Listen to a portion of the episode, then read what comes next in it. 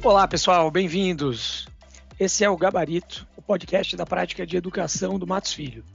Quem se lembra dos cursinhos pré-vestibular sabe que o propósito do Gabarito é desafiar os professores a antecipar respostas para questões difíceis, tentando oferecer aí a melhor preparação possível para os exames que vêm pela frente. E é algo assim que queremos fazer aqui: tentar resolver questões jurídicas que orientam a pauta do setor educacional antes que haja uma resposta definitiva para elas na expectativa de delinear tendências, contribuir para o debate em curso no Brasil, sempre com a ajuda de especialistas em cada tema. Hoje é o dia de receber o Silvio Peçanha Neto, CEO de Instituto de Educação Médica, o IDOMED, vice-presidente do Grupo Edux e uma referência no Brasil quando o assunto é formação acadêmica para médicos. Além de executivo e professor, o Silvio é médico, doutor em neurologia, especialista em educação na saúde pela USP, e ainda atua como avaliador de cursos médicos no Instituto Nacional de Pesquisas Educacionais Anísio Teixeira, o INEP. Ufa, né, Silvio? Seja bem-vindo. Hoje o nosso tema aqui é o futuro da regulação dos cursos médicos. Eu tenho certeza que você vai nos ajudar a acertar o gabarito aqui. Vamos embora? Olá, Henrique, tudo bom? Um grande prazer estar aqui com vocês nesse podcast. É uma honra, né? especialmente por, pela grande admiração que a gente tem aqui em relação ao trabalho do, do Matos Filho, então, e ao seu trabalho. Né? Então, espero que ao longo desses minutos aqui a gente possa trazer um pouco mais de cor, trazer um pouco mais de informações a respeito desse momento tão importante que a gente está vivendo né, no contexto da regulação aí para, para a operação né, dos cursos de medicina no Brasil. Obrigado pelo convite. Eu que agradeço, Silvio. Então vamos começar aqui com o nosso primeiro ponto. Eu acho que para situar o nosso ouvinte, é, eu queria trazer uns dados aqui para a gente ponderar o que esperar da medicina para amanhã. Né? Uhum. Então, desde a edição da Lei 12871, né, de 2013, que criou o programa Mais Médicos, os cursos de medicina viraram alvo de uma série de polêmicas. Né? Então, estão sempre nos jornais, aí na mídia. Certo. E é importante a gente situar um pouco esse encontro. Né? A norma transferiu né, é, a titularidade dessa atividade para o poder público, né, para a União, para o MEC, uhum. de modo que os particulares apenas podem ofertar cursos de medicina se, quando e nas condições que o MEC estabelecer em editais públicos, competindo entre si pelo direito de atuar em um determinado município. Uhum. Esse é o, o, cenário atual. Né? Além disso, de, vale lembrar que de 18 até 23, a publicação desses editais para abertura de novos cursos foi suspensa, assim como é, os pedidos de aumento de vagas daqueles cursos autorizados antes da vigência do regime. É, isso gerou aí pelo menos dois fenômenos, né? Eu acho que o primeiro, que é importante o nosso ouvinte saber, foi a valorização das vagas existentes, né? O que gerou um movimento grande no mercado de M&A. Aí a gente tem visto é, uma vaga chega a ser cotada para valuation de M&A e até por 1,8 milhões de reais. É um valor que é muito maior do que o anterior, antes da criação do programa. Já o segundo foi uma judicialização muito grande, né, de muitas mantenedoras, para fazer valer, é, para fazer, perdão, com que o judiciário contornasse essas vedações legais criadas pela lei e amparado por interpretação da Constituição, obrigasse a Secretaria de Regulação do MEC a examinar os pedidos de autorização de curso a partir das regras anteriores, né, que são diferentes do programa Mais Médicos. Esse tema aí, como, como você sabe, né, Silvio, esse tema já está tá em aberto e haverá de ser decidido pelo Supremo, né, quando a ADC, número 81, for pautado. Né, lembrando aqui que esse caso é, está sob a relatoria do ministro Gilmar Mendes, que já adotou o rito abreviado, ou seja, tende a julgar o mérito diretamente, embora haja aí pedidos cautelares pendentes de análise. Né. Mas enquanto isso não ocorre, o fato é que temos no Brasil cursos médicos que observam regras distintas entre si, do ponto de vista operacional, o que pode impactar a qualidade da formação médica é, e também a maneira como que a regulação analisa cada um desses cursos, interage com cada um desses cursos. A impressão que passa, Silvio, é que temos nos preocupado mais em discutir quem pode ou não pode atuar na atividade e deixado de lado uma discussão regulatória relevante sobre os critérios que devem orientar as instituições para imprimir qualidade na formação médica. E claro, como a maneira, a maneira como o regulador, as séries, tende a interagir com essas instituições. Como é que você enxerga esse cenário, Silvio? Henrique, eu acho que você tocou aí em pontos é, fundamentais dessa discussão. Eu acho que, num primeiro momento, é, a discussão estava muito relacionada a, a, de fato, a forma né, com que um mantenedor poderia solicitar é, autorização, né, é, o processo, autorizar é, o início de um processo é, que pudesse avaliar as condições de uma mantida, de uma mantenedora, é, para autorização de curso de medicina ou ampliação de vaga, como você colocou nos cursos existentes. Só que vale a gente considerar que, é, dando um passo atrás, que qualquer que fosse né, a forma, deveria observar as questões relacionadas à aplicação é, das diretrizes curriculares para os cursos de medicina, ou seja, a melhor expressão de um projeto pedagógico que pudesse, que possa garantir a, a, o produto final desse curso, que seria um médico de qualidade. Né? Quando a gente, então, é, vive todo esse momento que você relatou, né, que a partir de 2013, não é, com a lei né, 12871, passa a ser obrigatório ali pelo artigo 3 é, a existência de um edital de chamamento, claramente isso, isso foi motivado por um sentimento dos colegas médicos à época de que precisaria, é, precisaríamos construir um modelo que pudesse é, é, fomentar ou induzir é, alguns pontos que eram fundamentais. Um, um, deles, sem dúvida nenhuma, é tentar buscar é, mecanismos né, de descentralizar a oferta de cursos de medicina, levar os cursos para o interior do país. E aí há uma primeira discussão importante que é Faz sentido isso? Quer dizer, eu levar uma, uma escola de medicina para o interior, ela é, vai ser capaz de desenvolver ali um ecossistema que, que permita é, uma evolução, uma qualificação da oferta de serviço de saúde para a população? Essa é a primeira pergunta que a gente tentava re responder, ou, ou, pelo menos trazia na discussão, quando, em 2013, é, se pensou nesse modelo onde o governo tem um papel é, de direcionar, vamos dizer assim, para onde a, a, escola médica deveria, deveria caminhar. Então, eu acho que a primeira questão fundamental aí é, é apesar do, da, da, lei ter sido publicada em 2013, o primeiro edital de chamamento, que tinha como objetivo, portanto, é, tentar é, é inter, é, interiorizar, vamos dizer assim, a oferta de cursos de uhum. medicina, é, só vai ser publicado em 2014. Em 2014, a gente tem ali 40 municípios do Brasil que eram municípios que realmente a, a, a, se percebia ali um vazio né, de é, serviços médicos e da oferta de curso de medicina, fazendo com que as pessoas dessa região tivessem que migrar para capitais ou mesmo para outros estados para é, realizarem é, o seu curso de medicina. E depois, muitas vezes, elas não voltavam mais para a sua região de origem. Então, a primeira questão ali foi buscar municípios, e aí, naquela ocasião, houve um é, edital, inclusive, permitindo que os municípios concorressem entre si dentro dos critérios. Né? Exatamente. E o interessante disso é que acabou que, no primeiro edital, 2014, a gente pode considerar que os municípios foram escolhidos o, o, que me parece de forma muito co coerente, porque eram municípios nem tão desenvolvidos que o curso uh, não tivesse, eh, tivesse benefício algum, mas também nem tão uh, precários é, que inviabilizasse ali as condições mínimas para formar um médico. Então, é, eram municípios que tinham uma, uma condição da, saúde é, com no mínimo 250 leitos ativos no CNES, é, que tinham unidades, é, tinha uma cobertura da estratégia de saúde da família é, interessante, acima de 80%. Isso é o que a gente viu na prática. E aí uhum. o curso de medicina se instalando ali com um compromisso de investir dentro de um plano de contrapartida que era acompanhado pelo comitê gestor local ali do COAPS, conseguiu ir ao longo de cinco, seis anos, é, para e passo, é, desenvolvendo o cenário de prática na, é, é, na, medida que o curso ia evoluindo, de maneira que agora, no, no meio desse ano, formam as primeiras turmas. Os primeiros filhos egressos do Mais Médicos 1 é, começam a se formar agora no meio do ano e boa parte desses cursos formam alunos no final do ano. Então, quando a gente diz é, que é, é, o, o, projeto, o programa, enfim, ainda não teria comprovado a sua eficácia, porque, em tese, uhum. não teria atingido os objetivos de fixar o médico, eu acho que é precoce. Porque, prematuro, né? prematuro, porque, na verdade, sequer formaram alunos, né?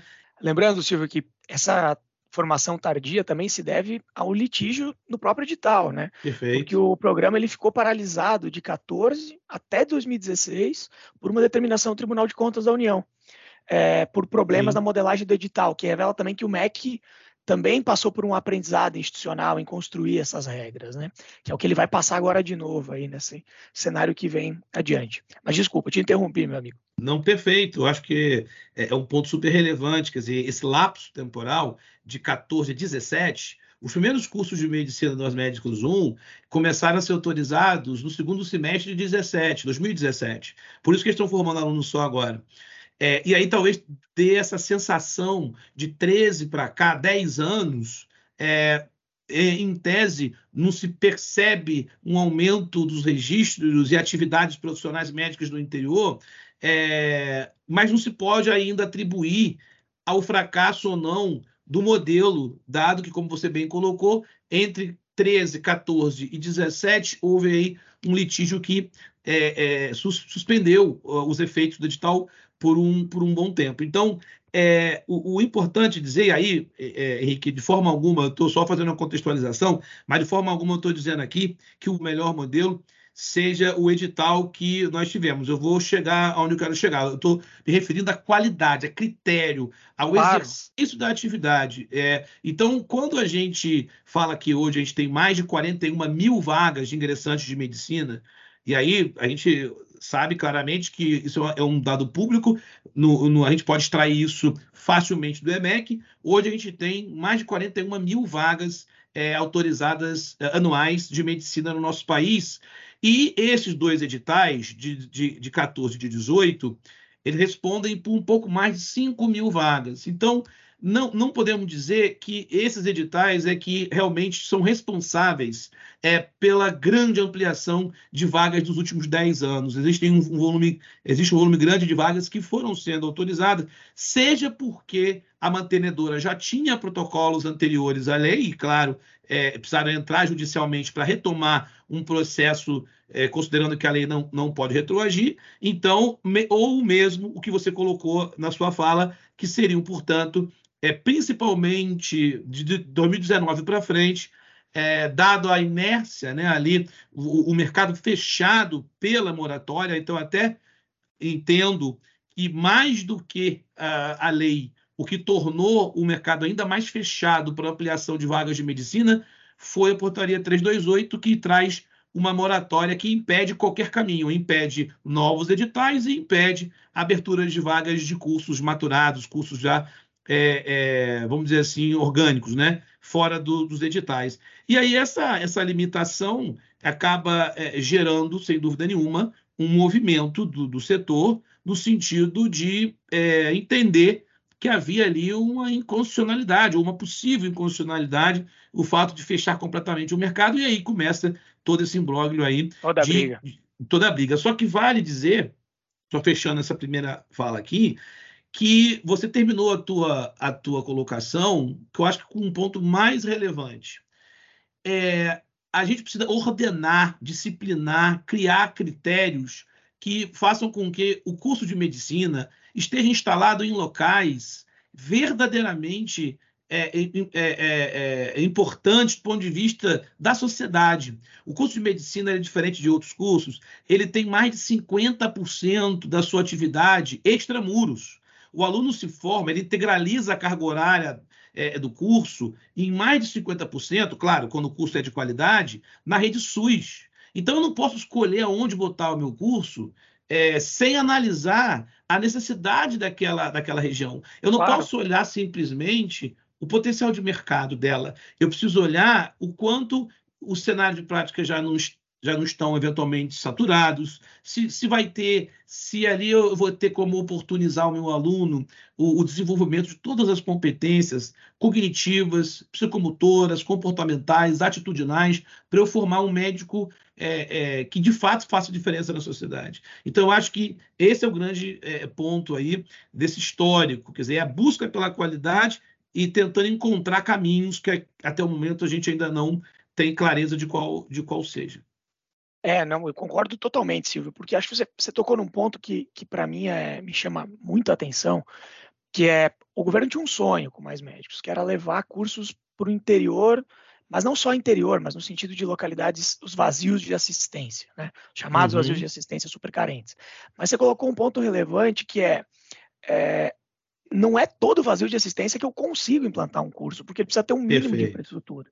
E isso a gente viu no edital de 2018. Então, assim, né, que foram cursos, municípios muito, muito menores, é, com muito menos infraestrutura e gerando um desafio muito grande para as instituições. Uhum. Que é, vale lembrar também aí para o nosso ouvinte o seguinte, né?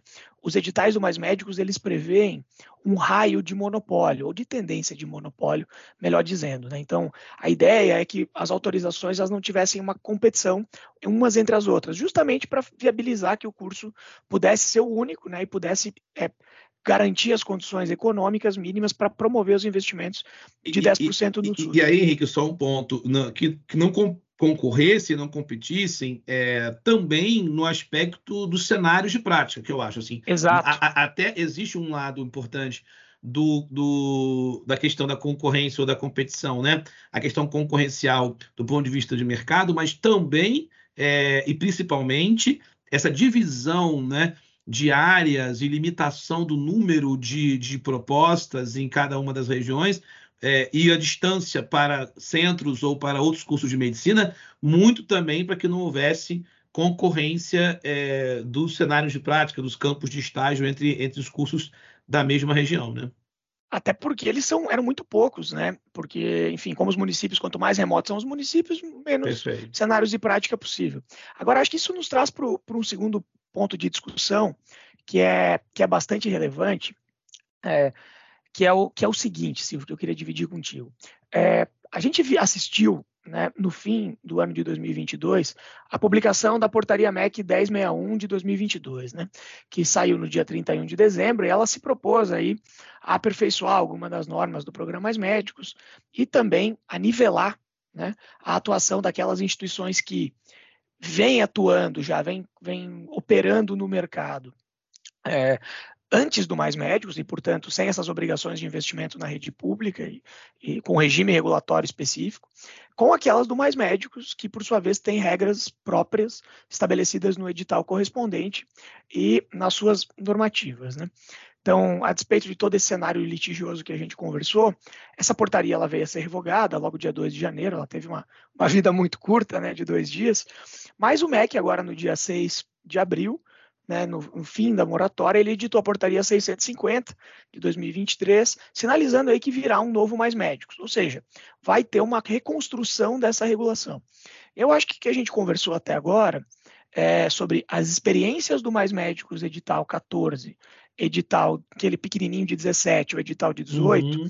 e como esses cursos foram se comportando ao longo do tempo, é, elas tendem a constituir aí um referencial importante de aprendizado institucional, para ver como vai ser o, o, edital novo do Mais Médicos. E talvez a própria portaria 1061, com toda a reflexão aí que, que teve por trás dela, também sirva como um referencial para isso. Então, é, quais os principais, Silvio, pontos que você vê é, que a gente pode esperar, ou que a gente tende a, a ver refletidos num novo edital aqui, né? Claro que sem fazer exercício de futurologia, né? O que eu uhum. estou te falando é muito mais na linha do, é, poxa, essa acomodação, por exemplo, dos cenários de prática, né? A gente vê um, uma análise quantitativa dos leitos SUS, por exemplo, cinco leitos SUS para cada vaga que se pretende. Quer dizer, será que isso é racional? Ou será que faz mais sentido organizar como previa na portaria 1061 um plano de trabalho que acomode o uso da infraestrutura pública de saúde, ou melhor, da infraestrutura local de saúde, seja pública, seja privada, de uma maneira mais inteligente no sentido de não não baseada exclusivamente em análises quantitativas, mas sim qualitativas do uso desse espaço. Né? Como você vê aí um, uma nova modelagem pela frente? Henrique, eu acho, eu acho assim que um ponto fundamental aqui é que é, quando a gente começa a ver é, e, e, e, analisar abertura de cursos ou ampliação de vagas num modelo que, sem dúvida nenhuma, é, é como você bem colocou no início, eu sou avaliador do INEP, então tenho um grande apreço e, e admiração pelo trabalho é, das avaliações em loco e principalmente ali dos avanços no instrumento de avaliação, não tem a menor dúvida disso. E, e, a gente sabe que o instrumento de avaliação está em revisão e muito provavelmente vai trazer é, é, muitas atualizações é, no que tange a grande preocupação que a gente tem para o curso de medicina ou o curso da área de saúde é avaliar mais profundamente, mais detalhadamente a região de saúde, como já falamos aqui. Então, toda e qualquer é, é, melhoria, seja num instrumento de avaliação, seja num edital, que exija a íntima análise, a íntima relação entre a mantida, a mantenedora, portanto, o curso, e os gestores públicos locais, é, é muito, muito bem-vinda. Então, de fato, a portaria 1061, publicada no final do ano passado, ela traz avanços muito relevantes. Eu, conversando com vários colegas do setor, é, muitos enxergam muito positivamente é, avanços importantes, como, por exemplo, você ter obrigatoriedade de apresentar um plano de inserção do curso na rede, mostrando o que e o que faz, né, aonde e o que faz o aluno do primeiro período ao último período em cada, um das atividades, a cada uma das unidades curriculares. Se o aluno vai à unidade básica de saúde, o que, que ele faz lá? Qual é o plano de trabalho dele? Quantas horas ele fica? Com quantos preceptores ele fica? Quais são as atividades que ele desenvolve? Porque assim você consegue fazer a gestão melhor das unidades de saúde necessárias para os diferentes momentos do curso.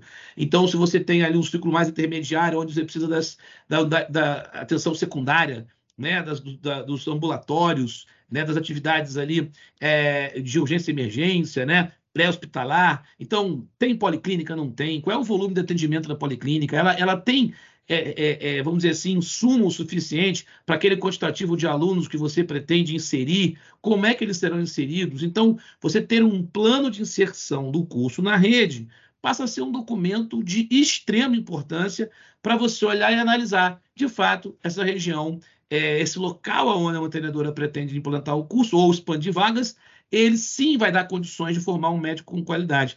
E aí, hoje, infelizmente, a gente está muito ligado a uma visão hospitalocêntrica, onde o único, a única métrica é leito. Então, cinco leitos, cinco leitos para cada uma vaga, isso não é, isso não é de forma alguma, para quem já está há muitos anos é, trabalhando nesse, nesse segmento, não é um, um, uma, uma métrica é, que defina a qualidade. Então, eu vou lá no CIMAPS do Ministério da Saúde, entro no município, vejo que ele tem lá 500 leitos na região de saúde, não tem nenhum outro curso de medicina na região, então eu posso ali ter 100 vagas a mais autorizadas. Isso é pouco para você analisar a qualidade. Então, a portaria realmente 1061, ela foi resultado de uma longa, de um longo trabalho iniciado em agosto do ano passado e que traz, sem dúvida nenhuma, é, elementos importantes, como, por exemplo, além da necessidade de, de você apresentar um plano de inserção coerente, robusto, e, claro, para apresentar esse plano, você tem que articular com, tem que pactualizar, você tem que articular com o gestor público local. Então, você precisa ter disponível aqueles leitos, aqueles, aqueles ambulatórios, aquele, uh, uh, maternidades, é, enfim, é, unidades especializadas. Então, você precisa disso. Além, além disso, um plano de desenvolvimento docente. Por quê? Porque um médico, ele dorme médico, acorda professor. Então, eu preciso, eu, eu preciso me comprometer a desenvolvê-lo. É por isso que é tão difícil você ter, no interior do país, médicos titulados com mestrado e doutorado, porque muitas vezes a cultura do médico é investir na sua especialidade. Ele é um super especializado. Ele já fez residência, duas pós-graduações, fellow fora do país, é um ultra especialista em mão, em cirurgia da mão, não é? Mas ele não, não teve tempo para fazer mestrado e doutorado. Para eu conseguir desenvolver isso, eu preciso de um robusto plano de desenvolvimento docente. Eu preciso me formação comprometer. Continuada, né?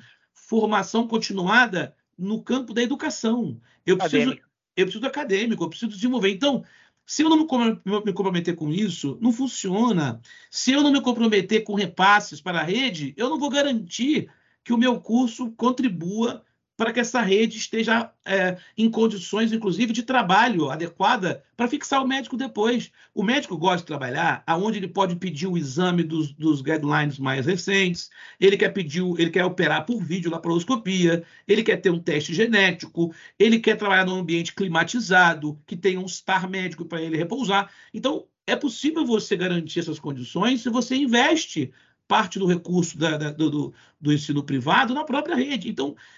Eu, eu, acho que isso, Henrique, muito provavelmente seria um, um, um retrocesso imaginar que esses elementos não estejam é, presentes na, no novo edital do, do, do Mais Médicos para o Brasil, que deve sair nos próximos dois meses, porque vale ressaltar, fechando aqui esse, esse raciocínio, vale ressaltar que a portaria 650 é, ela foi publicada ali já, exatamente no, no, período de fim da vigência da 328, aonde ela diz que em 120 dias, portanto, agora dia 5 de, é, de junho fazem dois meses, né? Então, mais dois meses à frente, nós daqui a 60 dias, nós provavelmente teremos novos critérios de aumento de vaga e novos critérios de abertura de curso. E, muito provavelmente, é, esse novo edital deve trazer muito do que está ali, é, do espírito do que a gente viu ali na 1061. Possível, muito legal. Eu acho que esses pontos são os pontos principais, um uso mais racional da infraestrutura pública local, né, a infraestrutura local de saúde, incluindo também a privada. Você tocou num ponto-chave que é só o, o leito SUS é, talvez não garanta aí essa aprendizagem necessária, precisa de outros cenários de prática que tem que ser levados em consideração. E tem o tema das contribuições financeiras, né, que na portaria 1061 diferentemente do que acontece com os editais, ela tentava nivelar isso como obrigação para o setor todo, inclusive para quem era pré mais médicos, o que gerou uma grande polêmica até é, em, alguns, em alguns atores desse processo. É, mas como você colocou, é um tema importante, né? Trazer essa obrigação de reinvestir na infraestrutura que você utiliza é relevante. Então, é, talvez uma preocupação aí que o MEC possa ter, para além de construir um edital específico para a política pública do Mais Médicos, fosse resgatar essa ideia de nivelamento das obrigações, justamente mirando a qualidade de todos e não só do Mais Médicos, né? Fazendo uma conexão com, com, com o tópico que nós abrimos aqui hoje, talvez se preocupar um pouco menos com a quem pode, quem não pode entrar e muito mais com como quem está e quem estará oferecerá uma atividade de qualidade para os nossos futuros profissionais. Então, talvez uma preocupação aí que pudesse ser levada em conta seria é, que também os cursos já é, autorizados e reconhecidos, por ocasião do seu reconhecimento dos novos atos, eles venham aí a se adequar paulatinamente ao, ao, a esse modelo que vem a aparecer aí no começo de agosto. Você acredita em alguma coisa nessa linha também, Silvio, para além do edital ou não? Henrique, eu, você tem muita razão quando, quando você aponta o seguinte: hoje a gente tem 390 cursos de medicina no nosso país. E aí, é, talvez uh, muito se discute assim, quer ver? Uh, nos fóruns né, de educação médica. Ah, o grande problema da deterioração da formação médica está relacionado à abertura de novos cursos.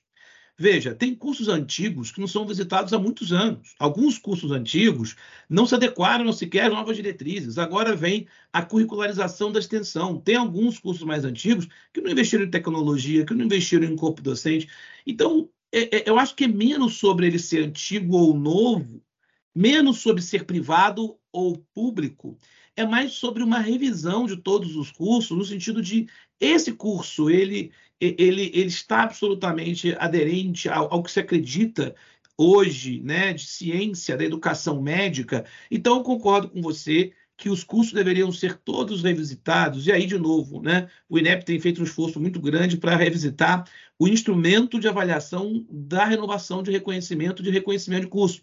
Isso já vai ajudar importante. muito. Né? É, eu imagino que ainda esse ano a gente tem aí um instrumento novo é, que vai trazer muito do que a gente conversou aqui, do ponto de vista de compromissos daquele, daquele mantenedor é, em qualificar a rede de saúde para que ele consiga manter os seus conceitos ali mínimos ali de reconhecimento, né? Que a gente sabe que a medicina hoje precisa ter um conceito mínimo 4, não é? E vários é, é, é, benefícios regulatórios vêm de ter conceitos maiores, ter conceito 5, que provavelmente no edital do Mais Médico certamente isso vai ser considerado. Então, é, IGCs, né, CCs, precisam estar, CIs, precisam estar é, altos. Então, eu acho que sim, seria muito interessante que todos os cursos, não só os novos, pudessem ser é, avaliados com muito cuidado, com muito carinho, analisando essas características que, ao longo do tempo, como você bem colocou, o nosso Ministério da Educação vem aprendendo é, é, a forma de é, lidar com os cursos da área da saúde, em especial o curso de medicina. Então, eu acho que,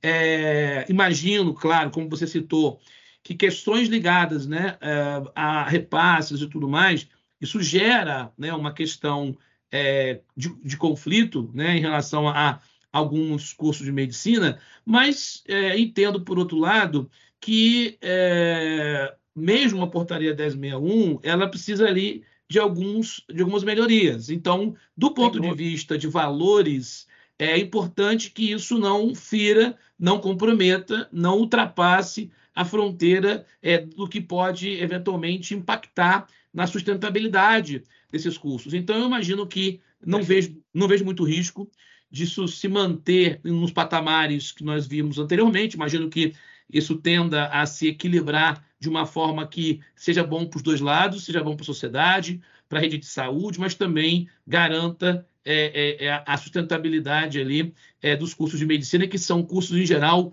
muito onerosos, com um alto custo, muitas despesas relacionadas não só ao repasse, mas é, ao, ao, investimento no seu corpo docente, desenvolvimento docente, toda a parte de infraestrutura, né? em geral, uma infra é, robusta que demanda investimentos de ocupação, como aluguel, facilities. Então, é, acho que sem comprometer né, é, o equilíbrio, né, vamos dizer, da sustentabilidade dos cursos, esses compromissos certamente é, devem vir nos editais futuros, é o que a gente imagina aí, idealmente, é, modificando e trazendo mais qualidade também pra, para a, a, análise dos 300, mais de 300 cursos de medicina fora do Mais Médicos, que precisam, sem dúvida, serem revisitados à luz de um novo instrumento e também tenham compromissos de qualidade para com a sociedade e também com a rede de saúde ali onde está inserido. É o que todo mundo quer, né, Silvio? Uma regulação inteligente para a gente poder avançar do ponto de vista de qualidade e deixar de discutir aquilo que não tem relevância dentro do nosso país. Esse foi o Gabarito Matos Filho. É, eu queria agradecer o Silvio pela participação aqui, por nos ajudar a ver algumas tendências para esse, esse tema que é tão polêmico e é o tema que, sem dúvida nenhuma, tem mais aquecido o nosso setor ao longo dos últimos anos. A gente falou aí é, do passado, de como foi a aprendizagem institucional do MEC para a construção de novos editais. A gente falou sobre a atualidade, como que a gente está vendo é, a aplicação prática dessas experiências, as dificuldades que elas têm apresentado e as tendências aí do futuro. Então, Silvio, muito obrigado mesmo aí por compartilhar com a gente esse seu conhecimento, toda a tua experiência. E, e a gente vai estar tá aqui acompanhando, ver se o nosso gabarito se realiza, para ver se daqui a, a dois ou três meses a gente possa assistir um edital equilibrado e que contribua aí para a formação médica de qualidade. Foi um prazer, meu amigo. Perfeito, Henrique. Eu agradeço muito ao Matos Filho, parabenizo vocês aí pela, pela iniciativa, parabenizo é, pela iniciativa é, de trazer esse tema tão relevante aqui e me coloco sempre à disposição, sempre que for, for necessário. Um grande abraço a todos aí os ouvintes e vamos em frente, aguardar aí pelo nosso novo edital. Um abraço, até logo. Um abraço.